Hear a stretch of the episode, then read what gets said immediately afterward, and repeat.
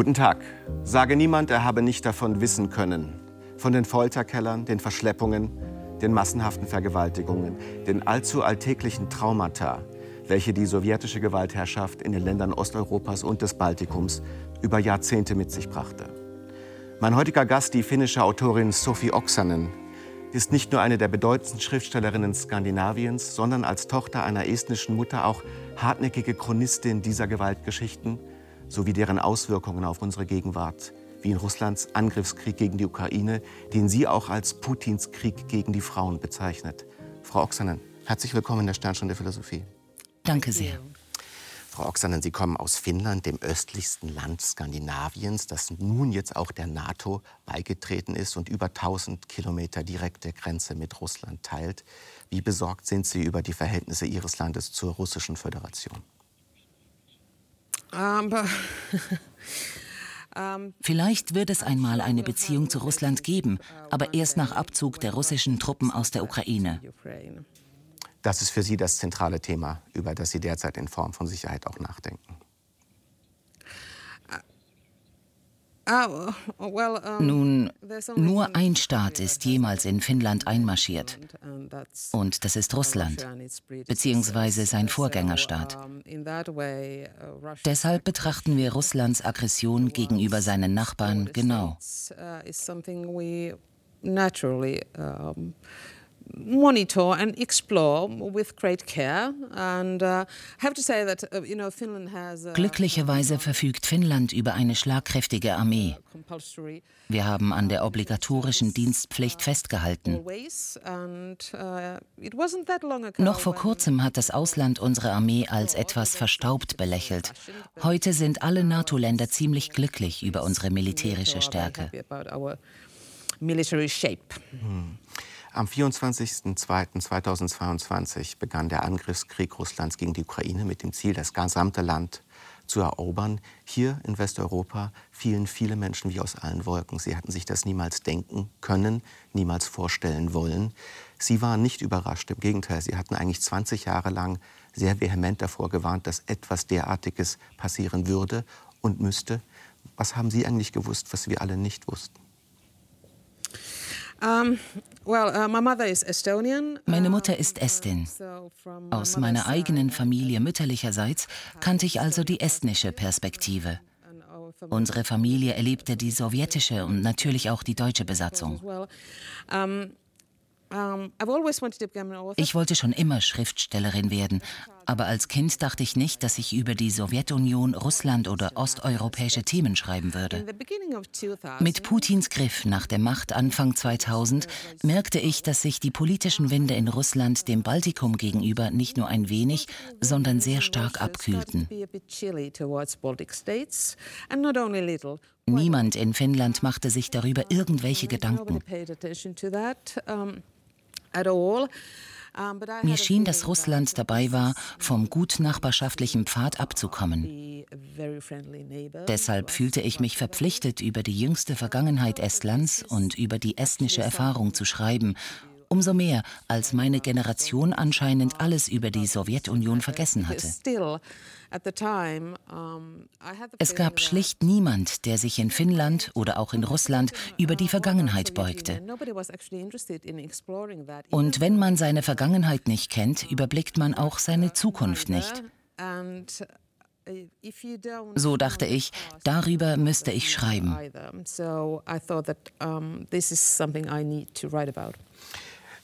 Wenn man liest, was Sie in den letzten 20 Jahren geschrieben haben, dann kann man sagen, Sie waren eine Art Cassandra. Sie haben vergeblich die ganze Zeit gewarnt und kaum jemand hat Ihnen zuhören wollen. Man hat sogar gesagt, Sie übertrieben das oder seien hysterisch in Bezug auf diese Thematik. Wie frustriert waren Sie eigentlich all die Zeit, dass Sie fast alleine waren, wie eine Ruferin in der Wüste? Ganz allein war ich nicht. Uh, In den baltischen Staaten fühlten und dachten viele Menschen wie ich, nebst einigen großartigen Wissenschaftlern. Anne Applebaum schrieb ausgiebig über das Thema. Die amerikanische Historikerin die hatten wir auch schon yes. hier in der. Ja, oder auch Timothy Snyder. Trotz diesen starken Stimmen galt die sowjetische Vergangenheit als ein exotisches Fach.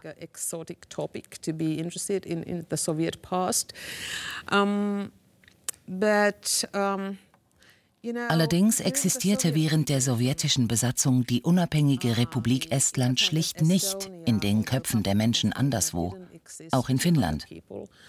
Für die Finnen waren die Sowjetbürger gute Nachbarn und dazu gehörten auch die Esten. Wer die estnische Unabhängigkeit unterstützte, war kein guter Nachbar.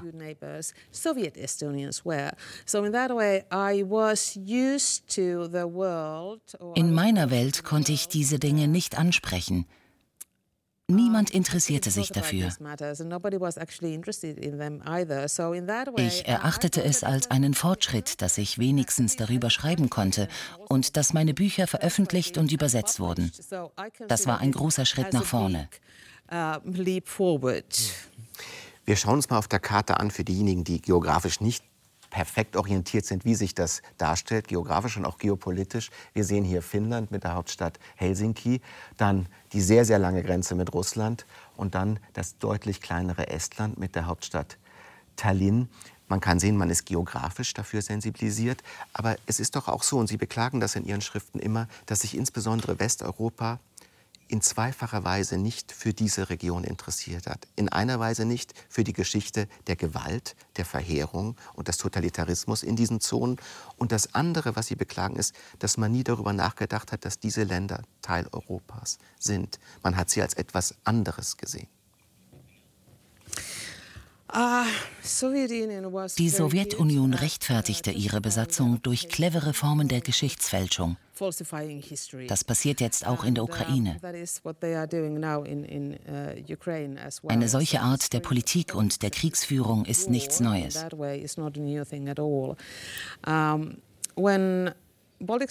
Als die baltischen Staaten begannen, sich mit der Geschichte der sowjetischen Besatzung und Kriegsverbrechen auseinanderzusetzen, setzte eine höchst aggressive Propaganda- und Desinformationskampagne ein. Uh, Je stärker die baltischen Staaten ihrer Perspektive Ausdruck verliehen, desto aggressiver reagierte Russland. The more aggressive Russia was. Uh, uh, Leider muss auch gesagt sein, dass der Westen die besetzten Länder aus der sowjetischen Perspektive betrachtete, durch die Brille der Kolonisatoren. Uh, Sie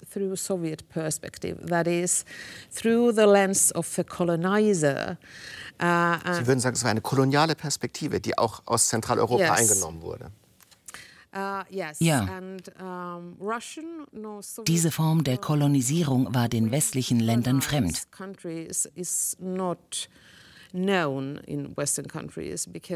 Die Sowjetunion und Russland betreiben eine Kolonisierung auf dem Pferderücken, nicht über Meere hinweg.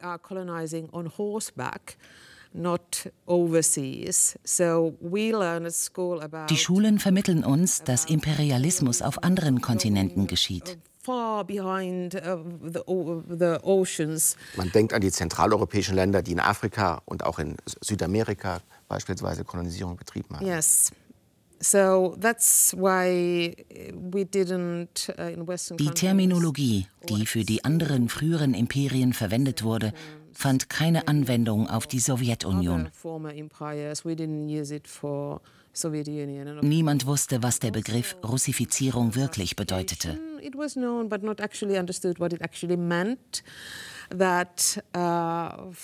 Für die Sowjetunion und für Russland bedeutet Kolonisierung die Auslöschung der anderen Identität. Das steht auch im Zentrum des Krieges in der Ukraine. Russland kann nicht dulden, dass Ukrainer keine Russen sind. Vielleicht könnten wir ein wenig auf Ihren Hintergrund äh, eingehen. Sie sind eine der bekanntesten und etabliertesten Schriftstellerinnen der Gegenwart. Sie haben mehrfach Preise gewonnen, den Finlandia-Preis, den Preis der nordischen Literaturen, den Prix Feminina, um nur einige zu nennen. Ihr Buch Fegefeuer ist in 40 Sprachen übersetzt worden. Das war Ihr Durchbruch auf globaler Ebene. Und wie viele ihrer Bücher setzt es sich nicht aus historischer, sondern aus literarischer Perspektive mit den Wirkungen der Gewaltgeschichten der sowjetischen Okkupation in den Ländern Estland und teilweise auch anderen Ländern auseinander. Das heißt, sie betrachten ihre Aufgabe nicht so sehr als eine rein historische, sondern diese Erfahrungen literarisch in die Gegenwart zu tragen. Um, well,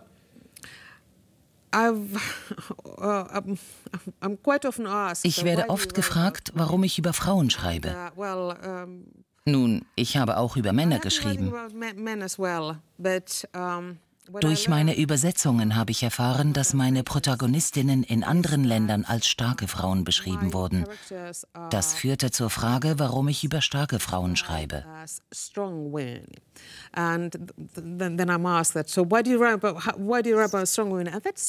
Das überraschte mich.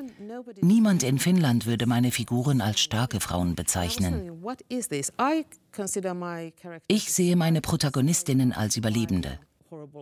Sie erleben und überstehen schreckliche Dinge. Dann wurde mir klar, was es damit auf sich hat. Es geht gar nicht darum, wie ich über Frauen schreibe. Die Erklärung ist ganz einfach. Ich komme aus einem Land, in dem über 50 Prozent der Autoren Frauen sind. Folglich gibt es mehr weibliche Figuren. Sie stechen also nicht heraus. In einem Land, wo weniger Frauen Bücher schreiben, gibt es auch weniger weibliche Figuren in der Literatur. Damit fallen weibliche Charaktere auf. Das sollte nicht so sein. Frauenfiguren sollten Teil der Normalität sein. Dasselbe zeigt sich auch bei der sexualisierten Gewalt, den Vergewaltigungen im Krieg. Unter all den Büchern, die es über den Krieg gibt, befassen sich verschwindend wenige mit dem Thema sexualisierte Gewalt. Die Erfahrung von Frauen nimmt sehr wenig Raum ein. Wir sollten mehr darüber schreiben und sprechen. Es sollte zum Diskurs über Krieg gehören. Das ist, kann man sagen, auch Ihre literarische Mission. Ihre Mutter ist in Estland geboren, hat dann einen finnischen Mann geheiratet. Sie sind also in einer estnisch-finnischen Familie groß geworden. Sie sind 1977 geboren. Das heißt, als Sie Ihre Familie in Estland besuchen, war es noch Teil der Sowjetunion mit all den Schwierigkeiten, den Komplikationen, den Ängsten, die damit verbunden war.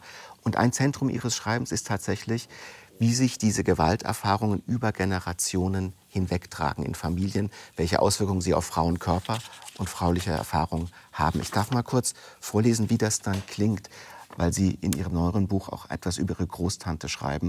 Und das würde ich gerne vorlesen, damit wir einen Eindruck erhalten, wie Sie diese Dinge angehen und sehen. Meine Großtante wurde nicht als Stumme geboren. Zu Beginn der zweiten Besetzung Estlands durch die Sowjetunion wurde sie von zu Hause abgeholt zu Verhören, die die ganze Nacht andauerten, und danach hat sie aufgehört zu sprechen. Als sie am Morgen nach Hause zurückkehrte, wirkte sie äußerlich unversehrt, aber sie sagte nie mehr etwas anderes als Ja, Era. Was auch immer man sie fragte, die Antwort war immer dieselbe, ja, hör auf. Sie heiratete nicht, bekam keine Kinder, traf sich mit niemandem, sie verbrachte den Rest ihres Lebens zusammen mit ihrer alternden Mutter. Die Geschichte meiner Großtante hörte ich als Kind, und obwohl die Erwachsenen nicht präzisierten, was bei den Verhören geschehen war, haben es alle verstanden. Auch ich verstand es. Und man kann vielleicht hinzufügen, dass das nicht nur eine spezielle Familiengeschichte ist, sondern eine Erfahrung, die sehr, sehr, sehr viele Familien in Estland und im Baltikum und in den umgebenden Ländern bis heute teilen. Ah, ja, das ist beileibe nicht der einzige Fall in den baltischen Staaten. Russlands Kriegsführung und Besatzung ist eine Form des Krieges, ist darauf ausgerichtet, jeden Widerstand zu zerstören und die nationale Identität auszulöschen. Destroy the resistance and to destroy the national identity. And rape is a very Vergewaltigung und sexuelle Gewalt ganz allgemein dient diesem Zweck nicht nur im Baltikum oder in Osteuropa oder Russland, sondern überall. Damit zerstört man Familien. Diese Form der Gewalt wirkt in die Zukunft, über Generationen hinaus und vernichtet Gemeinschaften. Uh, and it destroys communities. Sie sagen auch, diese Form von sexualisierter Gewalt, insbesondere gegen Frauen, auch gegen Männer, aber insbesondere gegen Frauen, ist eine Form von genozidaler Politik, weil sie dazu führt, dass die Familien von innen verheert werden und da auch zum Beispiel die Geburtenrate zurückgeht in diesen Ländern. Uh, ja, uh, genau das geschah auch in Estland. Die Geburtenrate ging runter, als die Besatzung begann. Wahrscheinlich wird es auch in der Ukraine und in Russland selbst passieren.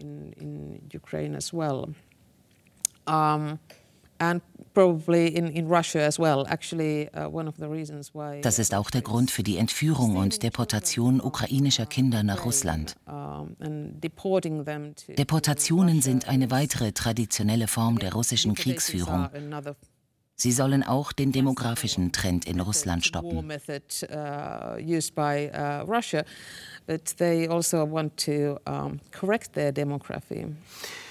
Das sind sehr dunkle Themen, auch schockierende Themen. Wir hatten vor etwa einem Jahr den Politologen Ivan Krastev hier in der Sendung, der sich auch genau zu diesem Thema geäußert hat. Wir schauen uns das mal kurz an. Hinter den Massenentführungen von ukrainischen Kindern und Waisen und der Entscheidung des russischen Parlaments, ihre Adoption durch russische Familien im Schnellverfahren zu genehmigen, steckt eine große demografische Angst. Wie in vielen europäischen Ländern nimmt auch die Bevölkerung in Russland ab. Durch Covid allein starben eine Million Menschen. Präsident Putin will also die Ukrainer russifizieren, weil es nicht genug Russen auf der Welt gibt. Wenn man das hört, dann denkt man, Kinderdiebstahl als Mittel der Bevölkerungspolitik, das sind Strategien, die wir Jahrtausende weit wegwähnen und die, wenn man sie hört, immer noch ein wenig unglaublich scheinen, weil man sich gar nicht klar machen kann, dass das tatsächlich eine politische Strategie sein soll.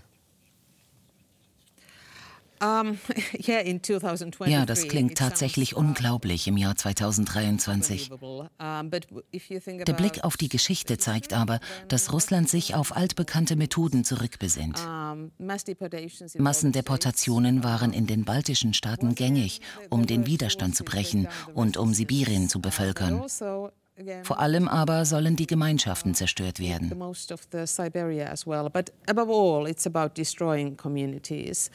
Uh, also Übrigens raubten sie einst auch finnische Kinder. Das war vor langer Zeit, aber unser Nationalepos handelt von Kindern, die nach Russland entführt wurden. Das ist also alles nicht neu. Aber uh, es ist fürchterlich, dass dies immer noch geschieht. However, it is devastating that it's still a modern tool as well. Man kann bei dem, was Sie schreiben, und das sind sehr eindrückliche Schilderungen, die eine hohe Präsenz haben, die einen auch mitnehmen als Leser, sich natürlich immer fragen, das ist eigentlich nichts Russland-spezifisches. Wir sehen diese Gewalt gegen Frauen, diese Form von Verheerung von Communities überall in der Welt. Wir sehen sie in Ruanda, wir haben sie gesehen äh, in Bosnien, äh, wir sehen sie auch jetzt teilweise im Gaza- und Israel-Konflikt, der auch eine speziell bestialische Form von sexualisierter Gewalt gegen Frauen zeigt. Dennoch bestehen sie darauf, in ihrer Mission die Gewalterfahrungen insbesondere der baltischen und osteuropäischen Staaten wieder erinnerlich zu machen darauf, dass es eine spezifisch russische Variante dieser Form von Kolonisierung gibt. Uh, well, uh, Russia, um, die Art und Weise, wie Russland Kriegsverbrechen begünstigt, erfordert eine bestimmte Tradition der Gewalt, in der ein gewaltsamer Patriotismus gefördert wird. Um, and, uh, auch hier, wir müssen uns die Geschichte ansehen. Uh, Meine Befürchtungen über die Entwicklung in Russland beruhten auf dieser Tradition der Gewalt, der Straflosigkeit, der Leugnung jeder Schuld und Verantwortung.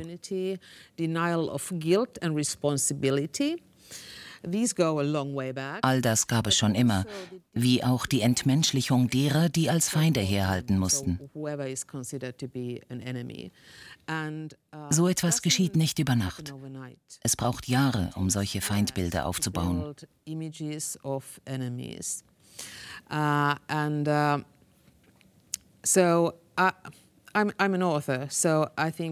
für mich als Schriftstellerin zeichnete sich der kommende Krieg in der Sprache ab, in der politischen Sprache, der diplomatischen Sprache, aber auch der Sprache auf der Straße und in den Medien. Die russischen Medien pflegen eine Kultur des Hasses und der Entmenschlichung der Feinde. Wenn man seine Nachbarn nicht als menschliches Wesen ansieht, ist es sehr viel einfacher, Kriegsverbrechen zu begehen und Frauen, Kinder und Kriegsgefangene zu vergewaltigen. Sie sind ja keine Menschen. Es braucht natürlich auch die Unterstützung durch die Zuhausegebliebenen, die Heimatfront.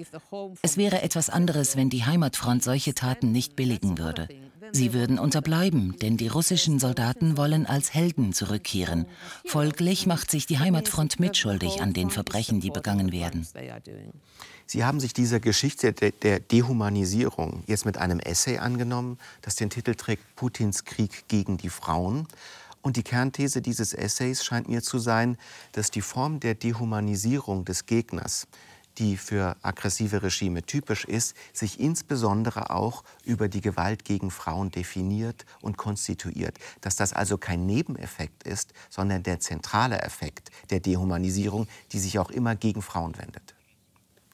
Yes. Um, in, in, in book, uh, Die zentrale These meines Buches ist, dass sich bei Putins Regime alles um den Machterhalt dreht. Main task of Putin's regime is to keep the power in Kremlin. In letzter Zeit häuften sich international verschiedenste Vorgänge, die mächtige Männer vom Sockel stießen, wie die MeToo-Bewegung.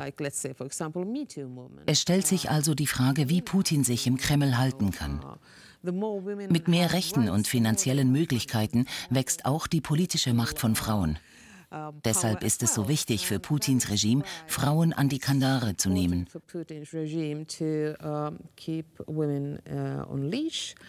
Also er verhält sich den russischen Frauen gegenüber äußerst aggressiv. Feministinnen gelten gar als Terroristinnen.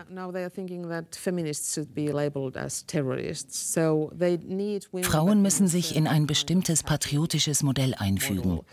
Das Regime führt also Krieg gegen Frauen in Russland, außerhalb Russlands in der Ukraine, aber auch international, indem man sich mit gleichgesinnten Frauenhassern vernetzt. Finding like-minded communities abroad, that is those who hate women, is a one way of, of networking as well. Und in der historischen Rekonstruktion, Sie sagten es, man bringt Menschen nicht ganz leicht dazu, das zu tun. Man muss sie gezielt darauf einstellen. Man braucht eine Geschichte, die man erzählt. Haben Sie eine Art, würde ich sagen, Urverbrechen ausfindig gemacht, nämlich die Vergewaltigungen des großen Väterländischen Krieges, wie er genannt wurde in Russland, also des Krieges gegen den Nationalsozialismus damals, wo diese Gewaltkultur gegen Frauen in einer Weise normalisiert wurde, die in Russland niemals aufgearbeitet wurde und anerkannt wurde. Uh, der Mythos des großen Vaterländischen Kriegs ist eines der wichtigsten Narrative zur russischen Identität, das man vermitteln will.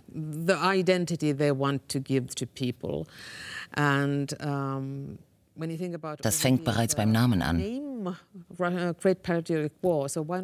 In Abweichung vom sonst üblichen Begriff Zweiter Weltkrieg soll mit dem Namen Großer Vaterländischer Krieg der Fokus auf das russische Leiden gelenkt werden, ungeachtet der Tatsache, dass wir alle gelitten hatten.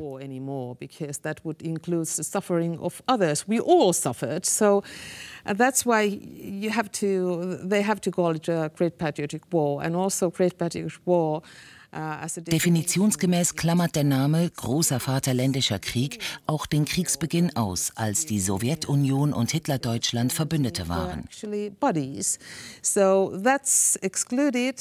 Sie spielen yeah. den 1939 geschlossenen Hitler-Stalin-Pakt ab, yes. der insbesondere für die baltischen Staaten besonders folgenreich war, denn es bedeutete, dass sie aufgeteilt wurden und Teil der sowjetischen Zone wurden. And then also es ist auch wichtig anzumerken, dass der Holocaust tabuisiert wurde in der Sowjetunion, weil dem Leiden anderer keine zentrale Bedeutung zukommen durfte. Es ging ausschließlich um das Leiden des sowjetischen Volkes. Über den Holocaust zu sprechen hätte davon abgelenkt, was inakzeptabel war.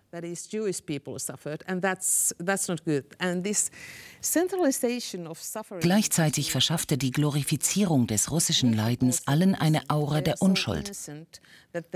Als Opfer kann man nicht gleichzeitig Täter sein und unmöglich für irgendwelche Taten zur Verantwortung gezogen werden.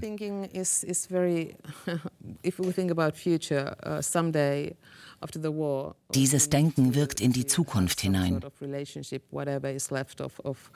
Eine andersartige Beziehung mit dem, was von der Russischen Föderation nach Kriegsende übrig bleibt, wird es nur geben, wenn die künftige Führung ihre Vergangenheit aufarbeitet und Verantwortung für frühere Taten übernimmt.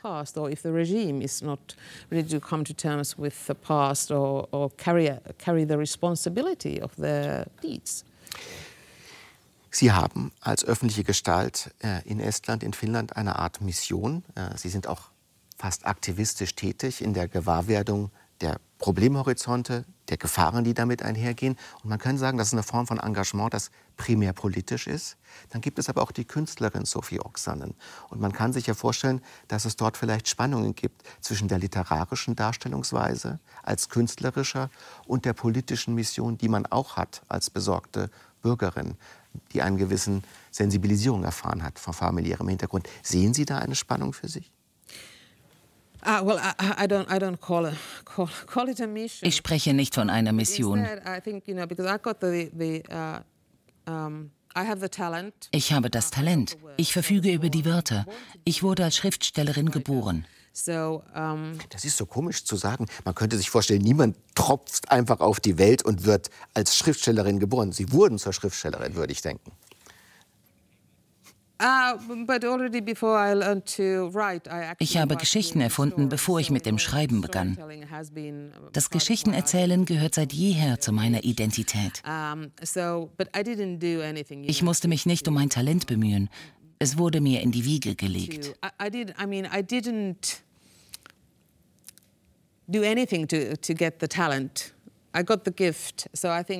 Deshalb muss ich der Welt etwas zurückgeben. Weil ich nichts anderes kann als schreiben, ist es halt das.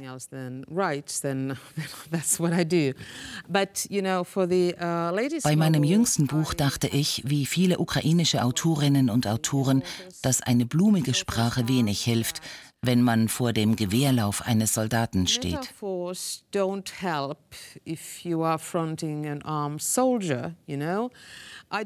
Selbstverständlich hilft Kunst in vielen Fällen.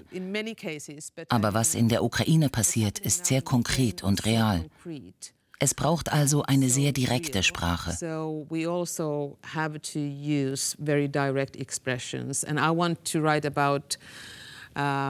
Ich will über den russischen Kolonialismus und das russische Kriegsdrehbuch mit einer sehr klaren Sprache und nicht mit Symbolen und Sprachbildern schreiben.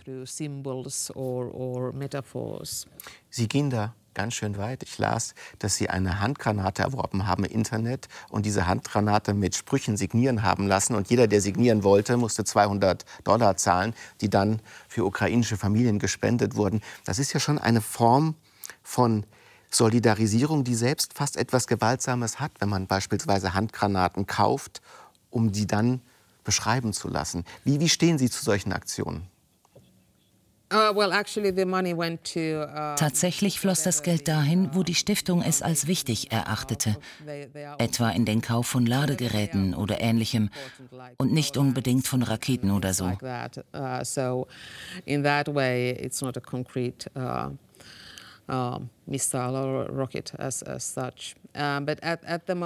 Es ist heute klar, dass die russische Invasion ein völkermörderischer Krieg ist.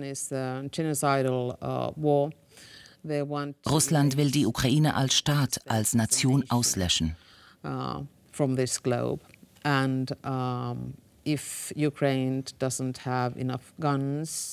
wenn der Ukraine die Waffen fehlen, sich zu verteidigen, verliert nicht nur sie, sondern wir alle, die Frauen und Kinder dieser Welt, weil Russland ein richtungsweisendes Zeichen setzt.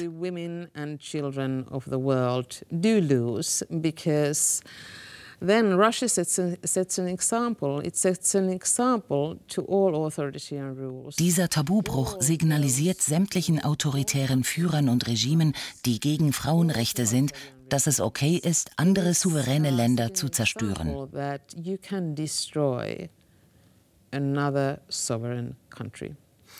das wird hier oft so gerahmt, auch hier in der Schweiz oder in Deutschland, dass man unsere Werte verteidigt. Dass das nicht ein Krieg ist zwischen zwei Nationen, sondern ein Krieg, in dem es um ganze zivilisatorische Projekte geht. Ihre Rahmung finde ich nun besonders interessant und so wie Sie sie entwickeln, auch sehr überzeugend. Sie sagen, es geht nicht nur um unsere Werte, das ist auch ein Krieg, in dem es um Geschlechterrollen geht und der sich organisiert über die systematische Unterdrückung von Frauen. Und dass dies nicht ausreichend verstanden wird, ist auch Teil des Problems. Uh, ja, das stimmt. Es ist interessant, wie stark Russland seine Propaganda und Desinformation geschlechtsspezifisch ausgerichtet hat. Uh, das begann bereits während der Maidan-Revolution, der Revolution der Würde in der Ukraine 2014, in der viele Frauen aktiv waren.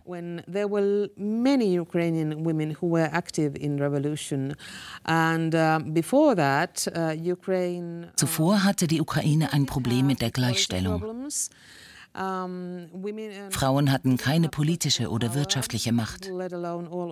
Mit Ausnahme von Julia Timoschenko waren alle Oligarchen Männer, genau wie in Russland. Geld und Macht waren also in Männerhand. Die Revolution hat das aber verändert. Es war auch eine Revolution der Gleichberechtigung. Heute sind sehr viele Frauen aktiv in der Politik. Sie haben keinen klassischen Hintergrund und nehmen Einsitz in den Institutionen. Bürgerrechtsaktivistinnen dienen jetzt auch in der Armee. Es war also eine Revolution der Geschlechtergleichheit auch in der Armee. Genau deshalb stellte Russland diese Frauen bereits damals an den Pranger.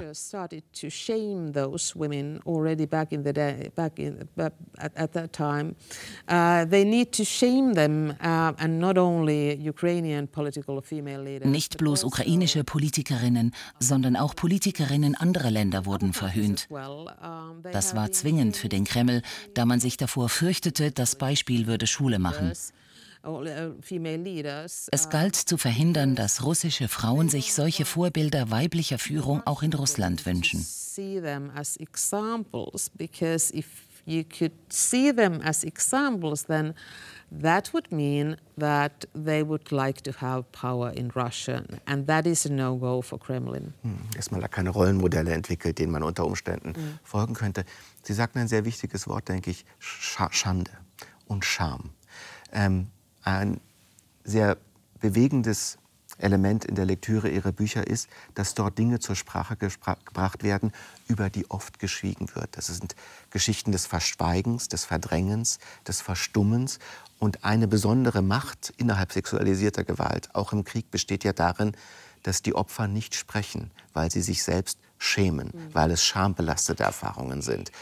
Und das ist eine Art generelle Sperre. Es ist auch, glaube ich, heute immer noch schwierig, über diese Erfahrungen offen zu sprechen. Es ist selbst im Fernsehen unangenehm, über diese Vergewaltigungen und die Traumatisierungen zu sprechen. Das heißt, Scham ist Teil der Strategie. Uh, ja, deshalb ist Charme als Waffe auch so wirkungsvoll und wird entsprechend genutzt. Uh,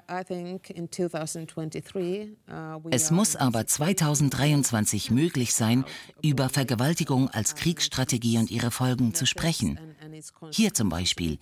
Je mehr wir darüber sprechen, desto weniger Macht hat sie.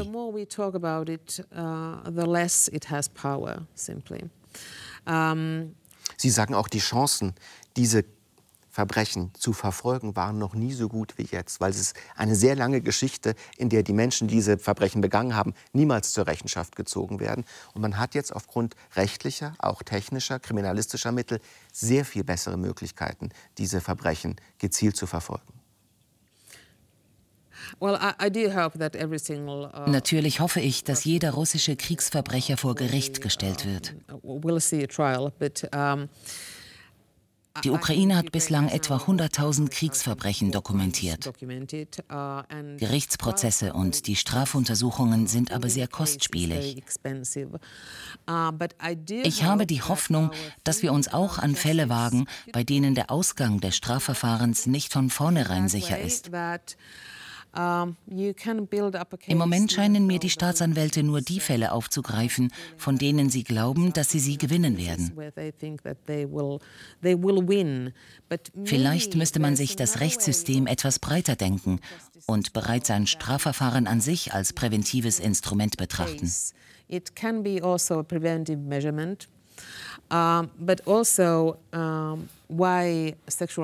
die rechtliche Aufarbeitung von Sexualverbrechen ist teuer und immer noch komplex. Die Beweisaufnahme ist aufwendig. Also Allerdings sind wir heute viel weiter bei den forensischen Methoden. Uh, documenting the evidence was very complicated. Nowadays, now we have, I mean, forensic has developed so much. Um, but also, um, The thing is that if Gleichzeitig ist es auch verständlich, wenn ein Opfer nicht etliche Jahre mit Gerichtsverfahren verbringen will. Ich verstehe jede Frau, die sich nicht auf einen Gerichtsprozess einlassen will, der dann zehn Jahre über ihrem Kopf hängt. Das ist verständlich all women don't want to be involved in, in, in a legal uh, uh, procedure. I understand that, but there are also other ways. Aber es gibt auch andere Möglichkeiten, den Opfern zu Respekt zu verhelfen. To respect the victims. Um, Und ihnen eine Stimme zu verleihen. Yes. Genau. Bereits die Tatsache, dass wir darüber sprechen, hilft. Darüber zu sprechen und das Rechtssystem zu verbessern, kann helfen, solche Fälle zu verhindern. Das ist wirklich ein augenöffnendes Buch, weil es einem auch klar macht, was Wiedergutmachung, was Wiederaufbau, was Gerechtigkeit nach einem Krieg bedeuten könnte. Und Sie beklagen in diesem Buch sehr eindrücklich, dass man das oft materiell sieht, dass man das oft mit Zahlungen sieht, dass man auch dabei sehr die männliche Erfahrung im Blick hat und dass, wenn man über Wiedergutmachung und Wiederaufbau spricht, diese Erfahrungen, die oft verschwiegene Erfahrungen sind, nicht in dieses Denken mit einbezieht. Die Blindheit bezüglich sexueller Kriegsverbrechen besteht, weil wir sie nicht sehen wollen. Es ist unbequem, darüber zu sprechen. We don't want to talk about them because they are uncomfortable things. And wir müssen aber unbedingt darüber sprechen und dürfen die Opfer nicht damit allein lassen. Ich wünsche mir, dass wir alle darüber sprechen. Im Moment liegt die Verantwortung, diese Dinge zu bezeugen, allein bei den Opfern.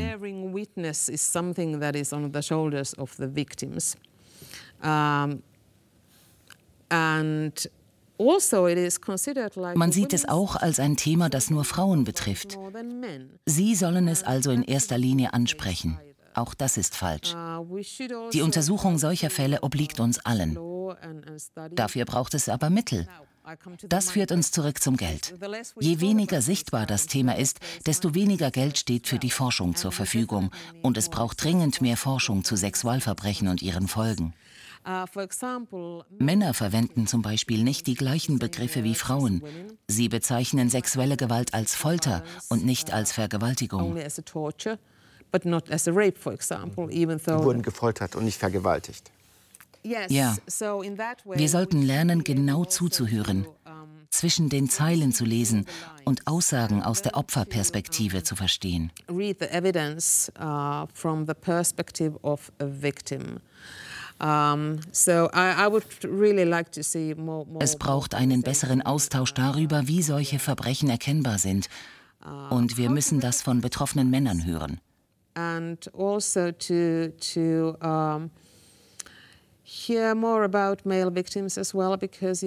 Die russische Armee hat ukrainische Kriegsgefangene kastriert und dies bekannt gemacht als Teil ihrer Strategie, die Scham und Schande öffentlich zu machen. Diese Öffentlichkeit gehört zur Beschämung. Uh, making something public is, also shaming.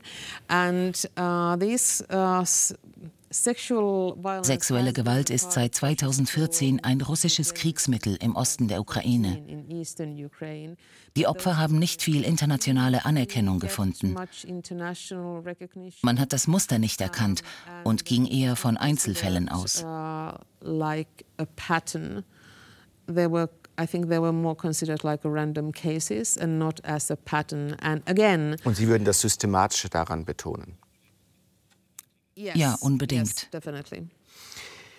Ein weiterer Aspekt, und auch das kommt einem wirklich erst zu Bewusstsein, wenn man äh, Literatur liest oder Stimmen wie ihre liest, ist, dass die Art und Weise, wie sexuelle Gewalt beispielsweise, äh, die Gewalt der äh, Sowjetmacht in Estland gegenüber Frauen sich zeigt, eine sehr komische kulturelle Übertragung hat. Es ist nämlich nicht so, dass diese Frauen, die aus diesen Ländern dann kommen, als Subjekte wahrgenommen werden, die gelitten haben, sondern auch in anderen Ländern Objekte der Unterdrückung sind. Sie beschreiben das zum Beispiel sehr eindrücklich in diesem Buch Stalins Kühe, äh, in dem es auch um eine quasi familiäre Erfahrung geht von estnischen Frauen, die finnische Männer geheiratet haben und dort, und ich zitiere hier nur aus dem Buch, als russische Prostituierte oder Nutten bezeichnet werden. Das heißt, wenn diese Frauen aus diesen Ländern kommen, sind sie auch in der Wahrnehmung von westlichen Ländern, und ich würde sagen, das gilt für die Schweiz, für Deutschland insbesondere, immer noch stark sexualisiert als in gewisser Weise verfügbare Frauen.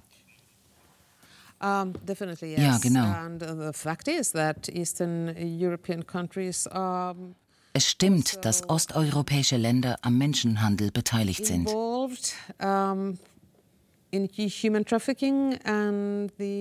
Frauen sind darin eingebunden als Ermöglicherinnen, Opfer und Kriminelle. In human trafficking as, as, as well. Um, when I think about um, American TV shows, for example, in fast jeder US-amerikanischen Fernsehshow gibt es die osteuropäische Sexarbeiterin, die keine Sprechrolle hat, aber irgendwo im Hintergrund auftritt they don't speak actually, they are just there. Um, als Stereotyp, als Klischee, das kennt man ja. As a, as a stereotype, yes. And um, those kind of um, von Episode zu Episode verfestigen sich solche kulturellen Stereotype.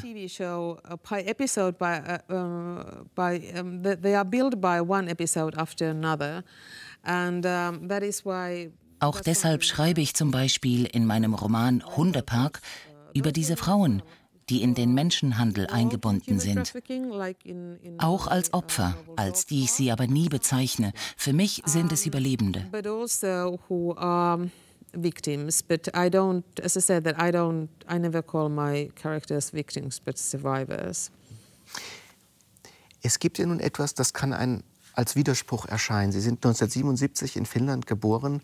Finnland ist ein Land, das die besten Emanzipationsquoten hat, wenn man es gemäß sieht. Sie haben gesehen, als Sie erwachsen wurden, wie Estland unabhängig wurde, wie Finnland Teil der europäischen Gemeinschaft wurde. Man kann sagen, als Sie 20 Jahre waren, haben sich alle Türen in die Zukunft geöffnet. Und was man sich fragen kann, Sie waren damals ja auch noch eine junge, sehr junge Autorin. Wieso haben Sie in diesem Moment, in dem einem die ganze Welt zu Füßen liegen konnte und sich sehr viele Träume erfüllt hatten, den Weg in die, nicht nur in die Vergangenheit gewählt als Autorin, sondern in die dunkelsten Teile dieser Vergangenheit? Ah, uh, Wissen Sie, die 90er und der Anfang der Nullerjahre waren eine unglaublich aufregende Zeit in Estland für die Geschichtsforschung. Nach all den Jahrzehnten hatten wir plötzlich Zugriff auf so viel Information. Uh, Alle Archive standen uns offen. Uh, die Geschichtsforschung war unglaublich inspirierend. Als ich ein Kind und ein Teenager war, gab es diese Datenlage schlicht nicht. KGB-Berichte zu lesen war für mich als Person, aber auch als Schriftstellerin wahnsinnig interessant. Also aber wie viele 20-jährige junge Frauen kannten Sie, die sich für KGB-Protokolle damals interessiert hatten? Das waren doch bestimmt sehr wenige. Nun, sie hätten sich unbedingt dafür interessieren müssen. Vielleicht hat der Westen so wenig davon begriffen, was in Russland passierte, weil sich die Fachrichtung Gender Studies nicht für die Situation der Frauen in Russland interessierte.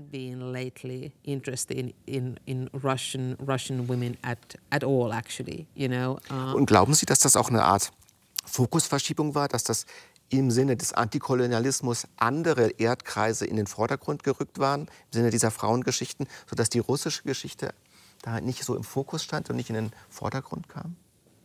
Uh, uh, Auch die Geschichten der osteuropäischen Frauen standen nicht im Vordergrund. Sie hatten ihren Platz höchstens am Rand und gehörten nicht wirklich dazu. Als ich an der Universität Helsinki Frauenforschung studierte, lasen wir zwar Julia Kristeva, Elaine Sixou und Judith Butler, feministische Vordenkerinnen des 20. Jahrhunderts, uh, aber es gab keine Kurse über Russland oder die Sowjetunion. Rein gar nichts. Um, included. Um, so that was das war seltsam. Auch deshalb wollte ich die Geschichten dieser Frauen erforschen und herausfinden, wie das Gender-Thema in der Sowjetunion, Russland und den osteuropäischen Ländern wahrgenommen wurde. Es war für mich der logische Weg. Also uh, Im Westen ist der Feminismus seit jeher links. Die Linke hat die Sowjetunion schon immer verklärt. Auch das hat sich ausgewirkt.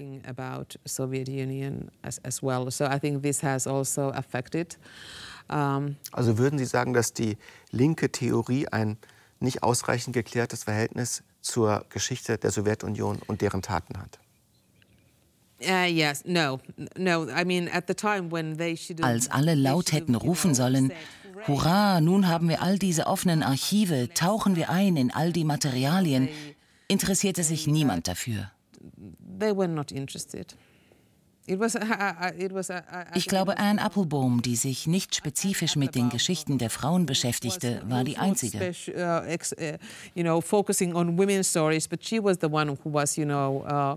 hat ein sehr berühmtes Buch über die Geschichte des Gulag geschrieben, das sehr einflussreich war, die amerikanische Historikerin Anne Applebaum. Ja, sie ging hin, als die Archive geöffnet wurden.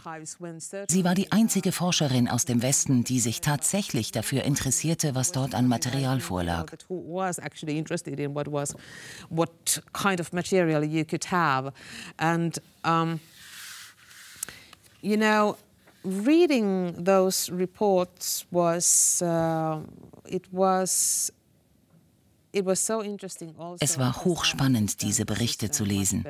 Ich verstehe das System heute viel besser. Was mich als Schriftstellerin ganz besonders interessierte, waren die Formulierungen in den Berichten. Uh, uh, Schon in Hitlerdeutschland wurde dieselbe Methode verwendet. Man schrieb im Passiv. Es gab keine direkten Befehle, sondern nur Empfehlungen. Das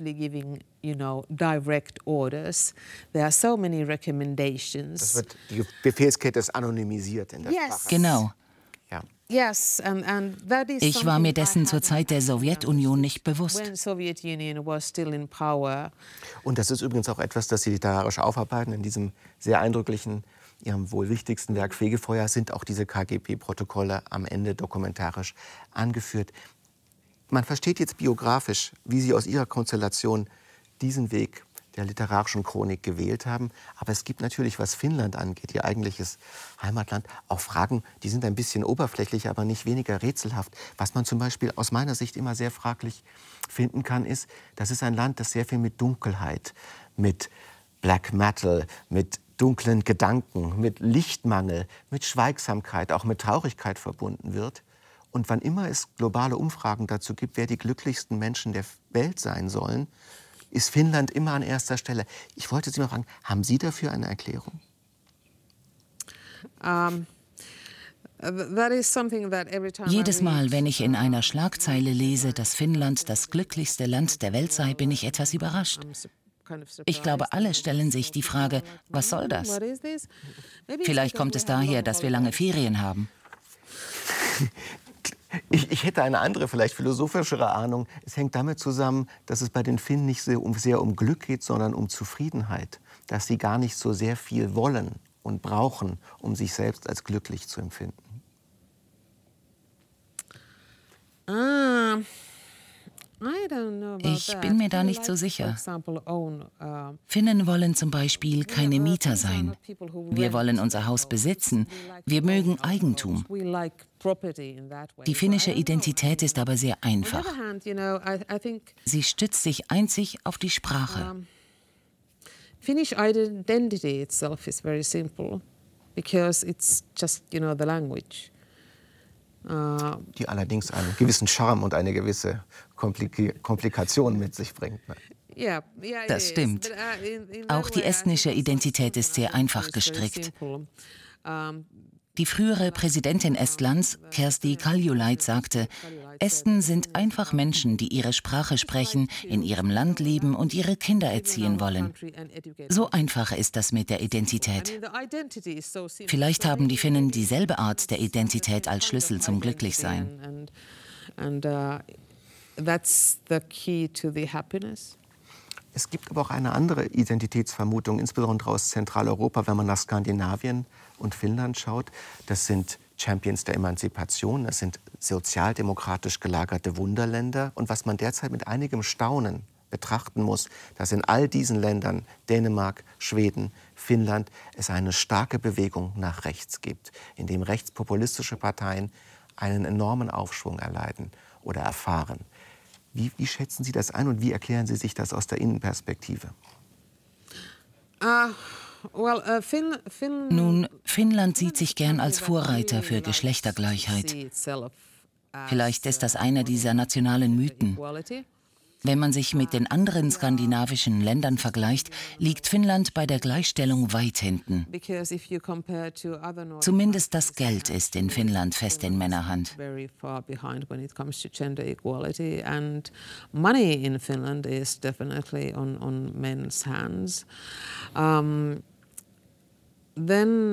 Dann gibt es auch die Rechte und die Populisten. Es gibt eine Partei, die eine sehr starke Partei geworden ist, die sogenannten Basisfinnen, Perus Suomalaiset. Das ist eine Partei, von der man in Zentraleuropa sagen würde, das sind Rechtspopulisten, die in Finnland mit zu der stärksten Partei gehören beispielsweise. Ah, das stimmt. Ich wurde 1977 geboren. Ich erinnere mich, dass es in meiner Geburtsstadt Jyväskylä schon damals Neonazis gab. Es war also kein neues Phänomen. Es gab sie, aber man beachtete sie nicht und sie hatten keine Plattform. Man machte sich über sie lustig. Uh, aber die Saat war bereits angelegt. Sie kamen nicht plötzlich auf. Certainly, you know. Die sind nicht wie die Pilze aus der Erde gekommen, ja? Nein, so war es nicht.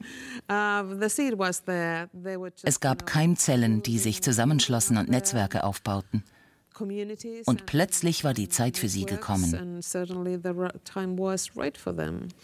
Ja, die Frage ist aber doch, äh, Frau Oksanen, was macht die Zeit dafür richtig? Weil man könnte auch sagen, wenn selbst die skandinavischen Länder, die die Champions der Menschenrechte, die Champions der Migrationspolitik waren, derzeit kippen, kann man das ja als Alarmsignal für die gesamte westliche Welt deuten.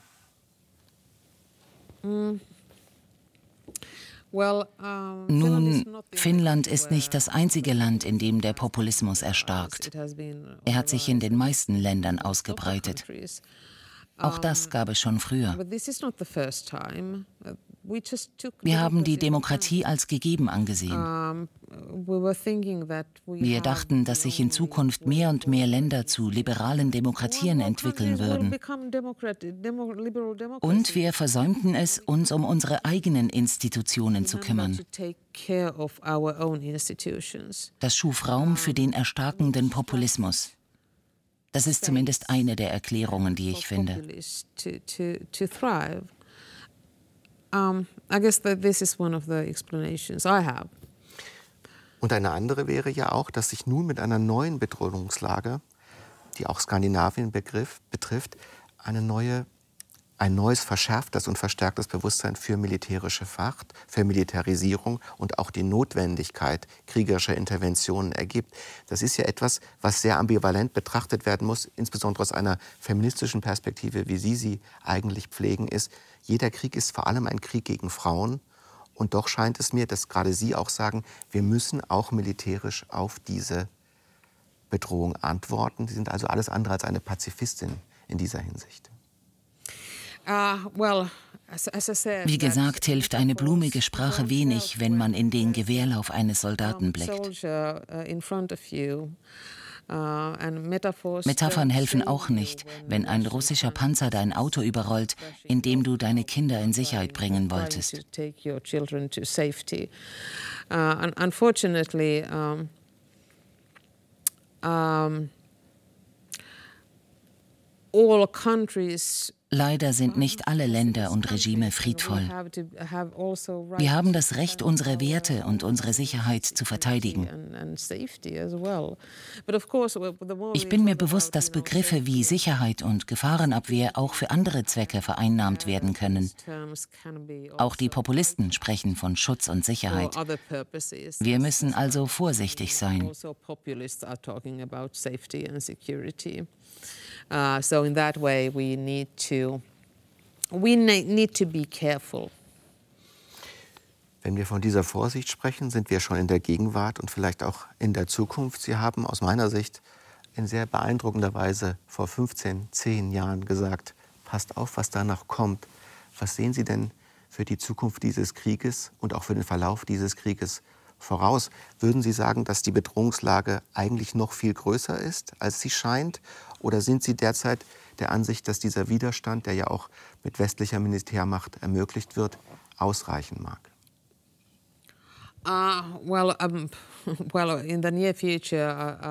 Nun, ich glaube, dass der Kreml schon bald Abtreibungen in Russland verbieten wird, um sein Bevölkerungsproblem zu lösen. Uh, ich mache mir auch Sorgen wegen der Desinformationskampagnen, die online zu Gender-Themen verbreitet werden. Uh, also Sie sind eine Bedrohung für demokratische Länder, weil damit versucht wird, Frauen ganz allgemein aus der Öffentlichkeit zu verdrängen.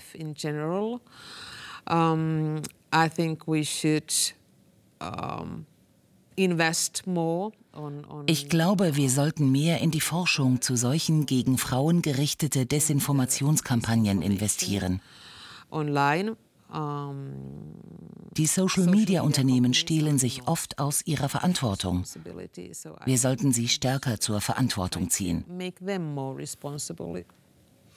Und eine wichtige Maßnahme in dieser Bewusstwerdung ist auch die des Erinnerns, ist des Beschreibens von Erfahrungen. Das haben Sie in Ihren Romanen über zehn mittlerweile in ganz besonders eindrücklicher Weise gemacht. Und ich glaube, jeder, der sich bewusst machen will, was diese Gewalterfahrungen über Generationen hinweg in Familien bedeuten, der ist sehr gut beraten, sich Ihren Werken zuzuwenden. Ich danke Ihnen sehr, dass Sie heute da waren. Kitos Palion, Sophie Oksanen. Thank you. Kiitos.